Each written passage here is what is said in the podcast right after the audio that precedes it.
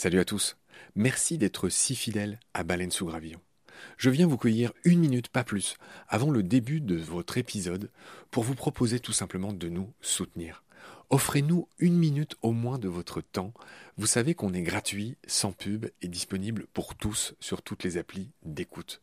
Clairement, on a besoin de votre aide pour continuer à vivre. Et il y a plusieurs moyens simples de nous aider. 1 vous pouvez nous faire un don unique ou récurrent, quelques balles par mois, quelques euros par mois, euh, sur les liens indiqués dans le descriptif de cet épisode sur Eloasso ou sur Tipeee notamment, il y en a d'autres. 2. Vous pouvez installer le moteur de recherche Lilo au lieu d'utiliser Google qui vous exploite, vous le savez. Et le résultat, c'est que euh, chaque recherche génère ce qu'on appelle des gouttes et pour nous, c'est des petits sous. Voilà. Pour vous, en plus, c'est gratuit. Donc, c'est pas difficile. Encore une fois, tous les détails sont dans le descriptif de cet épisode. Moi et plusieurs membres de l'équipe de BSG, on propose maintenant des fresques de la biodiversité, on propose des conférences. Ben, Parlez-en dans votre entreprise, dans votre asso, dans votre boîte, quoi. Et euh, évidemment, on vient, avec tout le savoir-faire de Baleine sous Gravillon, vous raconter le vivant, tout simplement. 4. On peut aussi créer vos podcasts ou en tout cas vous apprendre à faire les vôtres. On fait des formations pour ça et euh, bien sûr contactez-nous pour en savoir plus. 5 on cherche un partenaire pour tout l'écosystème de baleines sous gravillon. Et il y a différentes modalités. On en cherche un pour l'ensemble, on peut en prendre un pour euh, un podcast en particulier, ou euh, ce qu'on fait de plus en plus, on peut en prendre un pour euh, une série d'émissions. Évidemment, euh, c'est négatif, c'est moins cher à chaque fois. Moins bon marché, j'ai envie de dire, parce qu'on n'est pas si cher. Donc euh, voilà, vous pouvez devenir coproducteur de ce qu'on fait. En tout cas, ben, voilà, prenez conscience que ce qu'on fait est certes gratuit, mais on a besoin de vous pour continuer à exister. Moi, ça fait trois ans que je fais ça sur mes fonds, et là, ben, évidemment, je suis obligé de, faire autre chose hein, pour euh, vivre, sachant que France Culture ne suffit pas à me faire vivre. Voilà. Pour nous joindre, c'est simple, contact at baleinesougravillon.com. Tous les détails sont dans le descriptif de l'épisode. Je vous laisse maintenant retrouver l'épisode du jour. Je vous dis merci, salut, à bientôt.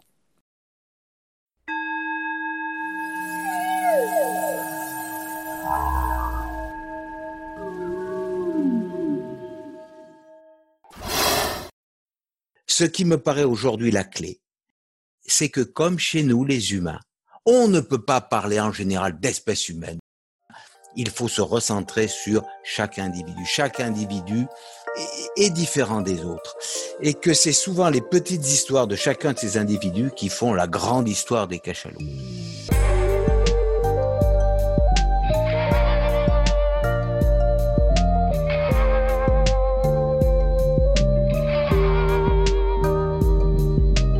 Depuis 2013, François Sarano et son équipe étudient un clan de cachalots au large de l'île Maurice. Suite de la rencontre avec les cachalots, c'est parti. Salut François, rebonjour. Bonjour Marc. Je t'avais pas demandé au premier épisode, mais on est où là? Tu t'appelles où? T'es à Valence? Je suis à Valence, dans la maison familiale, euh, où il y a un jardin magnifique en libre évolution. Nous aimons laisser la nature choisir ce qu'elle veut vivre. Donc on avait vu ton parcours, on avait commencé à parler du cachalot. Euh, J'essaye d'être très complet sur cet animal qui est un animal de beaucoup de records. Euh, on avait dit qu'il était pas loin du record de plongée, bon, pas tout à fait. Hein, C'était une baleine à bec euh, qu'il avait, hein, à 3000 mètres, mais tu nous avais expliqué que bon, euh, on n'a pas tout mesuré et qu'on pourra encore avoir des surprises dans les années, les décennies qui viennent. Après, j'ai noté un certain nombre d'autres faits, puis après, on va enfin parler euh, de ce que toi tu fais. Mais je voudrais quand même finir avec deux, trois faits euh, sur les cachalots. Les cachalots sont des cétacés qui ont une peau en pruneau, c'est-à-dire qu'elle est un peu bizarrement ridée, contrairement à plein d'autres baleines. Euh, est-ce que tu saurais me dire pourquoi? Non, d'autant que chez les grands mâles, chez les jeunes, mais chez les femelles, euh, elle est assez lisse. Hein, euh, c'est pas quelque chose que j'ai particulièrement noté chez les cachalots que nous observons nous. Vraiment, les grands mâles ont cette, peau. Je sais sur cette peau qu'elle est particulièrement fine, contrairement à ce que on pourrait penser, et qu'ils sont formidablement sensibles. Euh, ça a été euh, étudié. Hein, les gens qui pratiquent des tirs à l'arbalète pour faire des biopsies ont noté que chez les cachalots, les réactions étaient extrêmement violentes, d'où leur sensibilité et lorsque nous, nous sommes sous l'eau avec eux, nous notons que ce qu'ils apprécient le plus, c'est de se caresser. Et si les animaux se caressent, c'est qu'ils ont une peau formidablement sensible et que en se caressant, ils échangent des informations, en se caressant, ils procurent du bien-être à l'autre Et donc, c'est sûrement un signe d'une formidable sensibilité. Ok. Pour finir sur la peau des cachalots, donc tu as dit qu'elle était extraordinairement sensible et j'espère un jour en caresser avec toi. Hein, c'est un rêve aussi. Alors, juste une chose, euh, nous évitons de les caresser parce que nous essayons de garder une distance, la juste distance avec eux, la distance du respect. On ne caresse pas euh, un, animal euh, en face de soi, pas plus que quelqu'un qui est proche, mais dans la rue, on n'arrive pas, on l'attrape pas.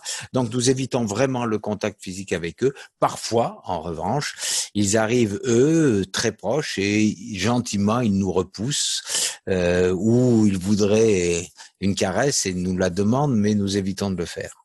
J'insiste là-dessus parce que ce ne sont pas des jouets. Ce sont des animaux libres, indomptés, sauvages.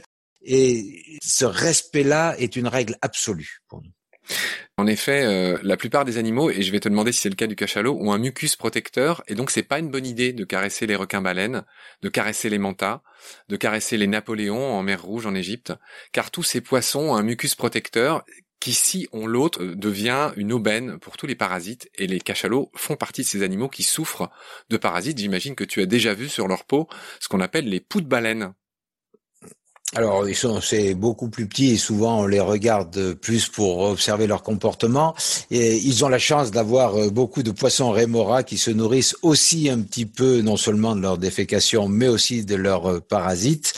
Je reviens sur cette idée. C'est pas parce que ça occasionnerait euh, une perte de mucus qu'il ne faut pas caresser les animaux marins. C'est par respect. C'est ce qui fait notre grandeur à nous les humains de savoir trouver la distance juste avec l'autre. Le moment où tout d'un coup, on partage quelque chose, mais on ne s'attribue pas à l'autre. La rencontre avec quelqu'un, c'est une communion dans laquelle les deux sont égaux. C'est un moment où euh, on sait s'apprivoiser, se respecter, que chacun trouve du bien-être dans la rencontre et pas transformer cette rencontre en euh, un jeu du cirque. Mon caprice, c'est de te caresser, tu es à ma merci, tu es un jouet. C'est dramatique. tout d'un coup, on transforme un moment magique en quelque chose de vulgaire et d'ordinaire, et on réduit le vivant et on se réduit nous-mêmes à moins que rien. Vraiment, je, pense que c'est ça la vraie raison. Notre humanisme est dans le respect des autres. Je, je, pense que les deux raisons qu'on vient de citer, François, ne s'excluent pas. Euh, mais je comprends la tienne et je la partage. De fait, euh, c'est pas bien de caresser les animaux marins parce que c'est pas bien de retirer leur mucus. Mais je pense qu'elles se complètent les deux raisons. Alors là encore, euh, sur le cachalot, eux se caressent beaucoup. Ils se frottent énormément et euh, ils desquament énormément, ce qui fait que je, je, ne pense pas que le contact physique ait un impact important sur les cétacés. Oui, oui, tu as entièrement raison, François. Tu as entièrement raison. Je parlais en général. Oui, il y a d'autres, Il y a, d'autres poissons. C'est le cas, par exemple, tu sais, des fameux Napoléons en Égypte que, que tu as vu sans doute. Hum, hum. Pour le coup, eux, ils sont recouverts de mucus et eux, c'est vraiment pas bien de les caresser. Alors qu'ils viennent, hein. Ils viennent, tu sais, ils sont très curieux, les Napoléons, j'imagine, ça t'est déjà arrivé.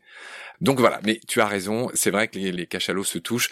Tu l'as bien dit, ils desquanent, ils muent en permanence, et quand on voit des photos de près, c'est vrai qu'il y a des, on voit des grands lambeaux de peau qui partent en permanence chez les cachalots. Tu l'as observé aussi? Oui, oui, oui, on l'a observé et euh, c'est grâce à ces squames que nous avons avec mon épouse qui est la spécialiste avec Axel Prodhomme qui sont les spécialistes de la récupération de ces squames euh, fait euh, l'arbre généalogique de notre clan de cachalots car nous avons pu faire l'analyse génétique de chacun des individus du clan. Et c'est Justine Girardet et Jean-Luc Young qui ont fait ces analyses. Et ensemble, nous faisons une belle publication, la première au monde qui raconte l'histoire complète d'un clan depuis les petits-enfants jusqu'à l'arrière-grand-père et euh, nous trouvons euh, tous les liens de parenté et découvrons à quel point ces clans matrilinéaires sont complexes et euh, c'est ainsi que nous pouvons rentrer au cœur de la famille. Je voudrais quand même continuer à donner quelques infos. J'avais dit que le cachalot est un animal de beaucoup de records. Euh, c'est l'animal qui a le cerveau le plus lourd. Euh, le cachalot a un cerveau de 8 kilos. Euh, c'est le record de masse actuel du, règne animal. Est-ce que tu veux en dire un mot? Je dirais, les cachalots sont des animaux extraordinairement intelligents, des capacités cognitives formidables, mais ce n'est pas dû à la taille du cerveau. Je ne crois pas qu'on puisse mesurer la capacité d'un animal à s'adapter à son environnement, à rentrer en contact avec les autres à la taille du cerveau. Et je lutte contre ça. Si on regardait le cerveau de Léonard de Vinci, celui d'Einstein ou de Mozart, je ne pense pas qu'on trouve une grande différence de poids ou de taille avec le vien. Et malheureusement, eux sont des géants et euh, nous, nous sommes un peu le commun. Ce que je veux dire par là, on a trop tendance à donner de l'importance aux chiffres, au poids, aux tailles, et à résumer le vivant en numérique. Ça n'est pas ça le vivant. Le vivant, c'est la relation. Relation, relation, relation, relation. Interaction avec l'ensemble de ce qui vous entoure. Et plus ces interactions sont nombreuses, plus elles sont harmonieuses, et chez les cachalots, on va le voir, c'est incroyable, plus l'animal est ouvert sur le monde, plus ses capacités cognitives lui offrent des sensations et il en offre aux autres. Très juste. Euh, voilà, je voulais finir en disant aussi que, on l'a déjà dit, hein, que les cachalots sont des animaux grégaires qui vivent euh, en groupe de 20 à 40 individus. C'était l'occasion de revenir sur les baleiniers et de dire que quand il y a un cachalot qui est blessé, le groupe peut se mettre en, formation dite de marguerite. Est-ce que c'est vrai? Est-ce que tu l'as déjà vu? L'animal blessé est au centre et tous les membres du groupe l'entourent et ça dessine comme une espèce de marguerite. C'est ce que j'ai vu dans un article. Quand un animal est blessé, tous les cachalots solidaires vont venir l'aider. Mais euh, l'histoire de la marguerite, je pense qu'il y a eu confusion. J'ai assisté à des attaques de globicéphales sur un groupe de cachalots. Les cachalots étaient de front et n'étaient pas en formation de marguerite. En revanche, j'ai vu beaucoup de ce qu'on appelle des marguerites. C'est un moment de socialisation où les cachalots, tête contre tête, se caressent les uns les autres et où il n'y a pas de stress autre que celui du bonheur d'être caressé par euh, ton voisin. Donc, cette histoire de marguerite, je ne l'ai jamais observée et je pense qu'il y a souvent des confusions. Et dans les livres, je vois les photos qui sont présentés pour une marguerite de protection, ben non, ce sont des moments de socialisation. Alors je n'ai jamais été à l'époque de la grande chasse à la baleine, peut-être que ça a été observé, mais je me pose beaucoup de questions. Je voudrais euh, juste aussi dire qu'on l'a dit, les, cachalots peuvent vivre 70-80 ans, on ne le sait pas. Hein. J'espère que toi, tu auras l'occasion de le vérifier avec ton groupe. Euh, Rendez-vous dans 80 ans alors. Dire que euh, les femelles atteignent la maturité sexuelle entre 7 et, 13 ans à peu près, les mâles beaucoup plus tard, à 18 ans. Je sais pas si le petit du cachalot a un nom, comme le baleineau s'appelle le baleineau. Est-ce qu'ils ont un nom ou pas? On dit juste le petit cachalot. Oui, nous on leur donne des noms. Roméo, Arthur, Elliot. Parce que donner un nom, c'est euh, donner existence à une personne non humaine et reconnaître qu'il puisse avoir une personnalité. En revanche, quand euh, on leur donne des chiffres ou quand on leur donne euh, une appellation alphanumérique, on contribue à la réification du vivant et surtout d'entrée, on s'interdit le fait de penser qu'ils puissent euh, avoir une identité, une personnalité, développer leur Umwelt, développer leur propre monde et être et leur monde aussi riche que le nôtre. Donc oui, ils ont des noms, et on appelle le, petit cachalot le veau, malheureusement, ce qui est pas très très beau. Calf en anglais, hein, comme pour les baleines, ouais. Sur les maturités sexuelles, euh, je dirais que ce que nous observons, nous, ne correspond pas tout à fait à ce qui est dans la littérature. Euh, nous, nos femelles, euh, les, les, les, plus jeunes qui ont eu des enfants autour de 14 ans, on sait que la maturité sexuelle est variable avec les individus. On est tous différents, nous les humains. Les cachalots sont tous différents. Il y a probablement des individus très, très, très, très précoces et puis d'autres plus euh, tardifs. Mais en gros, euh, je pense que la maturité, en moyenne, au-delà de 10 ans, de 10 ans pour les femelles. Quant au mâle, Qu'est-ce que la maturité sexuelle? Je vois nos jeunes mâles qui ont 10 euh, ans maintenant, euh, ils semblent extrêmement matures sexuellement, mais euh, il y a une maturité sexuelle sociale, et cette maturité sexuelle sociale n'est pas la même chose. C'est comme chez nous, hein, il y a des jeunes adolescents qui sont sexuellement matures, mais qui socialement ne le sont pas. Et chez les cachalots, c'est la même chose. Donc, la maturité sexuelle sociale des cachalots tourne autour de 20 ans, 20, 25 ans, on dit, mais euh, probablement la maturité sexuelle physique, elle, est plus précoce pour les mâles. D'accord, François. J'ai presque fini sur les généralités. Euh, j'ai lu que euh, c'est le dernier record que je dirais du cachalot. le cachalot émettrait, alors je marche sur des œufs et corrige-moi si je dis une bêtise, ces clics organisés en coda, on y reviendra tout à l'heure, hein. les codas c'est le nom de ces espèces de phrases dont l'unité est le clic, tu m'en parleras tout à l'heure, et donc ces clics, il les émet à 230 décibels à 1 mètre, ce qui en fait l'animal qui émet le cri le plus puissant du règne animal. Est-ce que j'ai dit une bêtise C'est ce que j'ai lu dans la littérature, comme tu dis. Alors, j'ai lu la même chose et comme mon maître Hervé Glotin et Maxence Ferrari, euh, qui sont les acousticiens les plus pertinents que je connaisse en matière d'acoustique sous-marine, disent la même chose, euh, je suis d'accord. Mais euh, d'ailleurs, je vais pas être d'accord, je dis la même chose. Mais ce sont pas les clics qui sont émis au moment où ces cachalots dialoguent entre eux, c'est-à-dire où ils émettent des codas. Ce sont les clics qui sont émis lors de l'écolocalisation, parce que ces clics servent à deux choses d'une part à communiquer sous forme donc d'expressions sonores qu'on appelle les codas, et d'autre part à voir dans un environnement où il fait nuit, hein, les abysses où ils vont chercher des calmars, et ils voient entre guillemets, avec leurs oreilles, en utilisant l'écho des clics qui sont émis. Donc ils émettent des clics très puissants. Ces clics partent euh, dans le melon, se réfléchissent dans le melon et ressortent de cette énorme tête du cachalot dans l'environnement marin. Et là, ils vont rebondir sur les obstacles qui sont dans le milieu et il va y avoir un écho et le cachalot va écouter cet écho et euh, savoir où se trouve l'obstacle ou la proie qu'il recherche. C'est noté, François. Bon, j'y viens, ça y est, là j'ai vraiment fini. Juste pour dire que les mamans, elles offrent un lait à leur euh, veau, hein, à leur petit cachalot, qui est 15 fois plus gras euh, que le lait de vache. Et je voudrais que tu me dises un mot, François, d'un animal incroyable qui s'appelle le léviathan. Léviathan melvili, qui est un ancêtre du cachalot qui faisait à peu près la même taille, mais pour le coup qui avait des dents aussi sur la mâchoire du dessus, qui était un immense carnassier. Est-ce que tu peux me dire un mot sur le Léviathan melvili, qui a eu son nom latin hein, d'animal, euh, comment dire, dans la, dans la classification officielle, de Melville, euh, l'auteur de Moby Dick? L'auteur de Moby Dick. Je ne vais pas en dire beaucoup plus que ce que j'ai lu dans la littérature. Je n'ai jamais vu de fossile de Léviathan melvili. Je sais qu'il en a été trouvé de remarquables en Amérique du Sud, euh, au Chili notamment. Euh, c'est un animal qu'on ne rencontre plus aujourd'hui. Euh, on lui a attribué des prouesses formidables. Je me méfie toujours des prouesses qu'on attribue à des à des fossiles. À des fossiles, oui, parce que on interprète beaucoup euh, et je pense que si euh, on devait interpréter sans savoir, sans voir les comportements des animaux d'aujourd'hui, on aurait des, interprétations bizarres. Très juste, je te rejoins là-dessus. Euh, de toute façon, c'est pas notre sujet d'aujourd'hui, mais c'est quand même un animal incroyable et j'invite ceux qui nous écoutent à regarder sur internet à quoi ressemblait le Léviathan, qui est quand même un nom incroyable, le Léviathan de la Bible. C'est le monstre de la Bible quand même, je le rappelle au passage. François, tu vas, tu vas être content. On va enfin en venir au cœur de l'émission euh, qui est euh, ton projet, celui que tu mènes au large de l'île Maurice avec ton copain euh, René Eusé, qui est déjà passé dans Baleine sous Gravillon. L'objectif de ce que tu fais là-bas, et tu vas bien sûr me le développer, c'est de mieux comprendre les structures sociales et, l'évolution générale des populations de tes amis cachalots.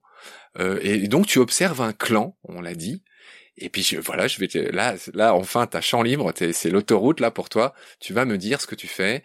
Ces histoires de généalogie, euh, je précise juste un, dernier truc avant de te lancer, c'est que tu bosses avec plein de labos, euh, dont l'acoustique, on vient de le voir, hein, tu en as parlé au moment des, clics, euh, tu bosses avec des labos de génétique. Travail d'équipe. Et c'est vraiment ce travail d'équipe avec les labos d'acoustique et de génétique qui permettent de suivre aujourd'hui, pour la première fois au monde, sous l'eau, un clan de cachalots depuis maintenant près de dix ans. Nous suivons le même clan depuis dix ans. Au départ, en 2011, nous avions 11 femelles adultes dans ce clan. Aujourd'hui, en 2020, nous avons 11 femelles adultes et 11 jeunes. Nous les avons vus naître, ces jeunes, et nous les suivons depuis leur naissance. Nous les avons vus grandir et nous voyons chacun exprimer leur personnalité. Et ça, c'est quelque chose d'unique. D'unique parce que euh, nous comprenons tout de suite que chaque individu a sa propre histoire, sa propre personnalité, sa propre identité. Et qu'au-delà de toutes les généralités, euh, qui ont évidemment leur importance, ce qui me paraît aujourd'hui la clé, c'est que comme chez nous, les humains, on ne peut pas parler en général d'espèce humaine, mais bien il faut se recentrer sur chaque individu. Chaque individu est différent des autres. Et que c'est souvent les petites histoires de chacun de ces individus qui font la grande histoire des cachalots. Donc j'évite moi ces histoires maturité sexuelle, oui, il y a une moyenne, euh, les profondeurs, oui, il y a des moyennes, mais l'histoire de chacun est formidable.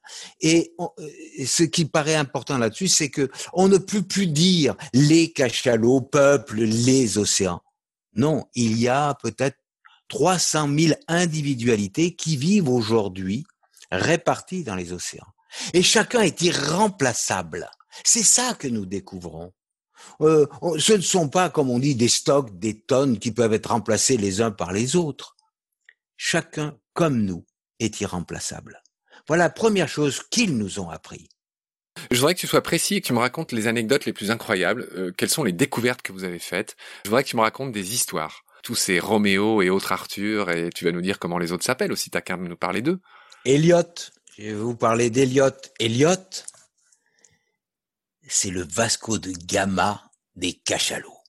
C'est un cachalot joueur, mais surtout un grand explorateur. Très différent de ses petits copains, Roméo ou Arthur ou euh, Ali, qui eux sont soit plus réservés, soit euh, plus timides, mais qui en aucun cas ne se lancent à l'aventure et vont à la rencontre et des plongeurs ou des bateaux pour découvrir le monde qui est autour d'eux. Et un jour, alors que René et moi-même étions dans l'eau, euh, au milieu de l'océan, dans le Grand Bleu, avec 1500 mètres euh, sous les palmes, euh, nous avions raté la plongée, nous étions prêts à remonter à bord lorsque tout d'un coup, nous avons entendu une série de clics formidables. Nous ne voyons rien et soudain apparaît Elliot, le jeune cachalot mâle, qui lui nous avait vus de loin et qui est resté avec nous pendant dix minutes, à jouer et à tenter de m'apprivoiser en utilisant des expressions sonores, ces fameuses codas, qui demandent des caresses et une interaction physique. Et ça, c'est unique. Ce cachalot, le maître du jeu, lui qui est venu du fond de l'océan, nous rencontrer, nous étudier, euh, à essayer effectivement, comme nous les humains, nous avons envie parfois de le faire, de nous apprivoiser, de m'apprivoiser. Et ça, c'est extraordinaire parce que tout d'un coup, il y a une sorte d'inversion des rôles.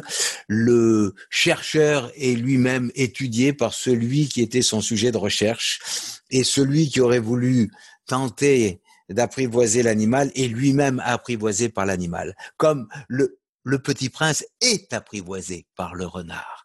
Et ce moment-là est merveilleux parce que dans le mot apprivoiser, il y a quelque chose de magique. Il y a une attention portée à chacun avec surtout l'idée que chacun trouve du bien-être dans le moment de l'interaction. Et je dis, moi, évidemment, vous vous en doutez, j'ai trouvé un, moment de bonheur infini, mais je suis sûr que Elliot le cachalot était lui aussi formidablement bien parce qu'un animal sauvage ne reste pas s'il n'est pas bien. Il a l'océan pour lui et en un coup de nageoire, il peut être à dans les grandes profondeurs, à 1000 mètres, alors que moi, je suis incapable de le suivre. Et il est resté dix minutes à danser pour nous, à se mettre à la dimension de notre infirmité de plongeur maladroit. Et ça, c'est un moment incroyable où tout d'un coup, nous nous sommes sentis nous, plongeurs, le sujet d'étude de Maître Cachalot. Je vais te dire au revoir et je te retrouve avec plaisir très vite. Salut François. À bientôt Marc.